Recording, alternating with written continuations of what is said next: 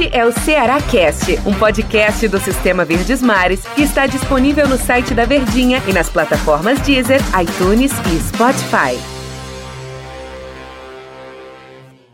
Fala galera, estamos começando aqui mais um Ceará Cast para você que não perde um podcast aqui do Sistema Verdes Mares de Comunicação, que dá um jeitinho nesse dia, nessa correria tão atribulada que é o nosso dia a dia, para se informar a respeito do clube do seu coração, em especial para o torcedor alvinegro hoje aqui.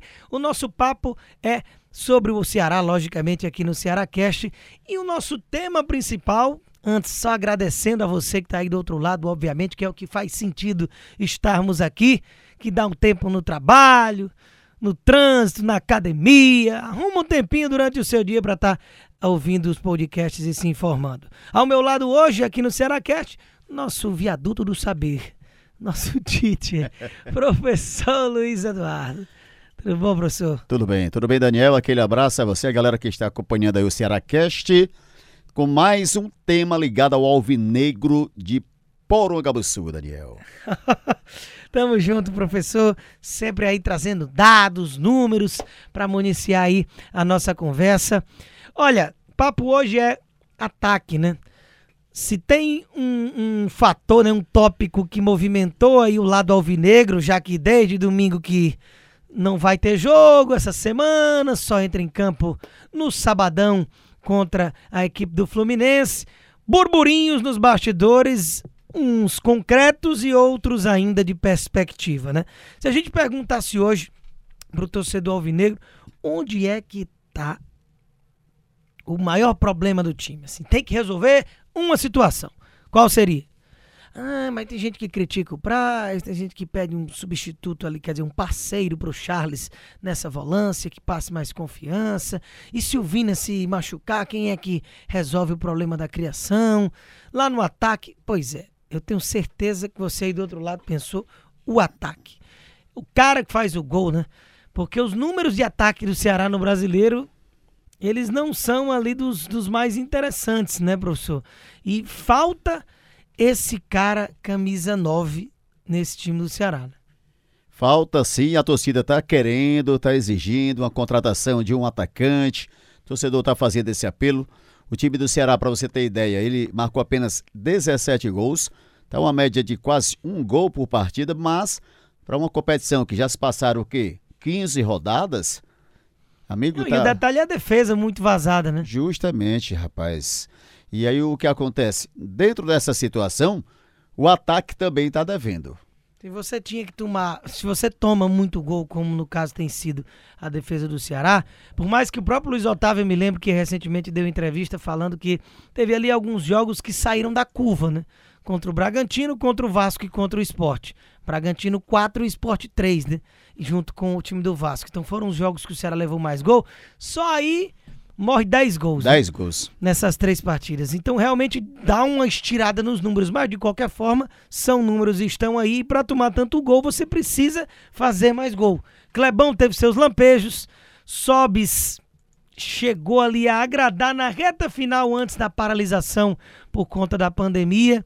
Na volta ali só fez um gol, né, até agora, tá devendo, aliás, dois gols contra o Brusque, né? Então é muito pouco. Então a torcida do Ceará tá precisando desse camisa 9. E aí ah, falta um detalhezinho aí. Vamos mencionar agora. A questão concreta que eu mencionei, né? Bergson pegou o beco.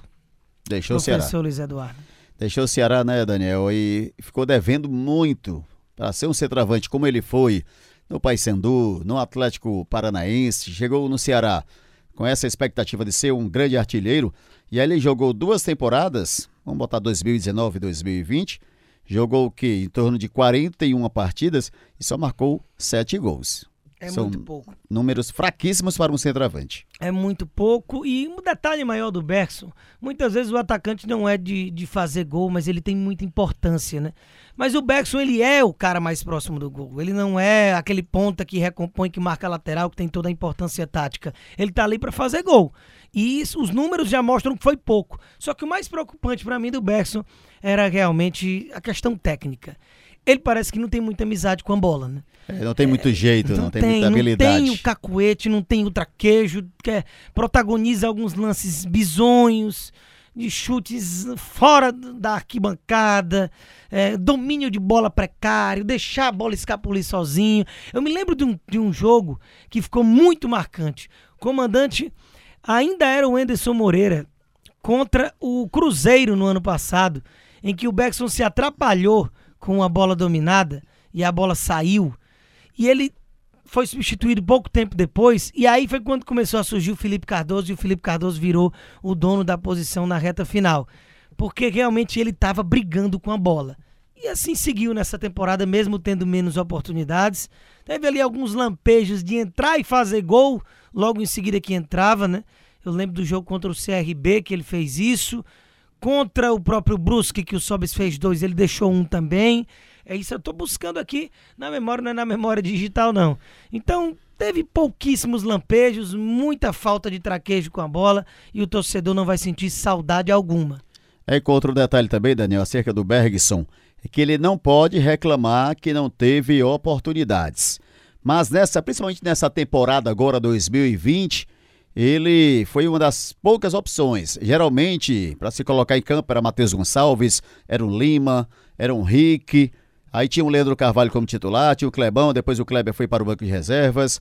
No campeonato, no início do campeonato cearense, o Rodrigão era esse nove que a torcida esperava aqui também, não deu certo.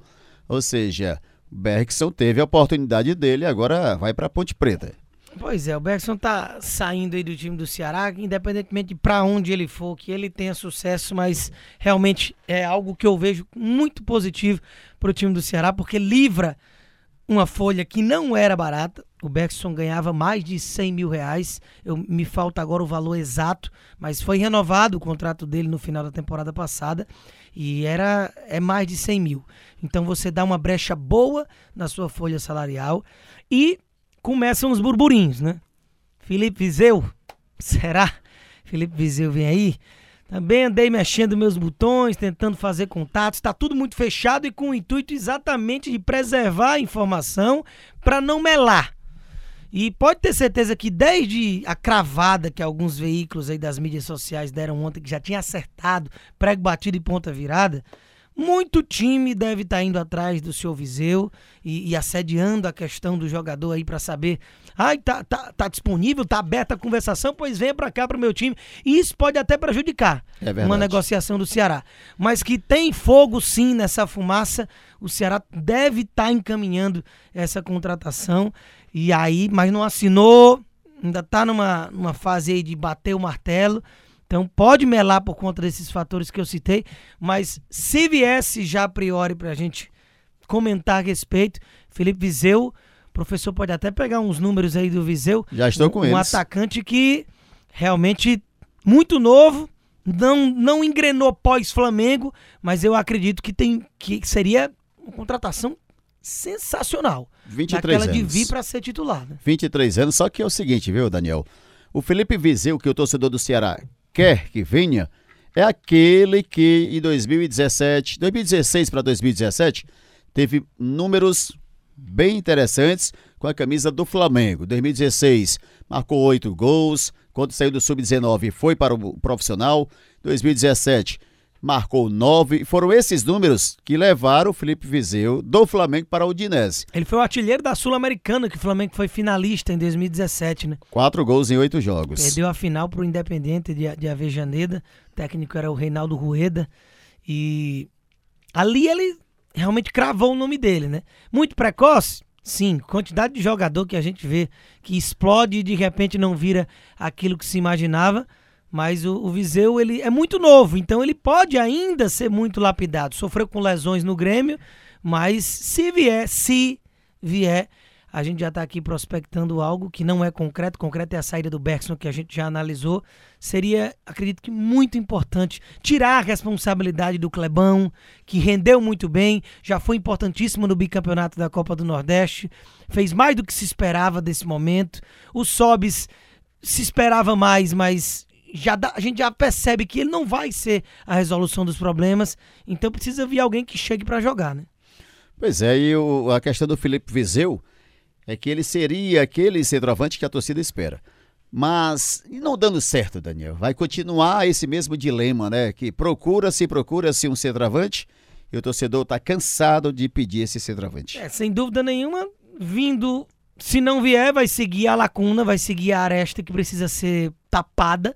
E não tenha dúvida que o Ceará deve estar tá em busca desse mercado. Senão não tinha dispensado o Bergson e é realmente uma carência notória. E aí a gente encerra, né, professor? Chegou o nosso tempo aqui. Passou rápido, né, cara? Passou rápido esse bate-papo aqui no Cearacast.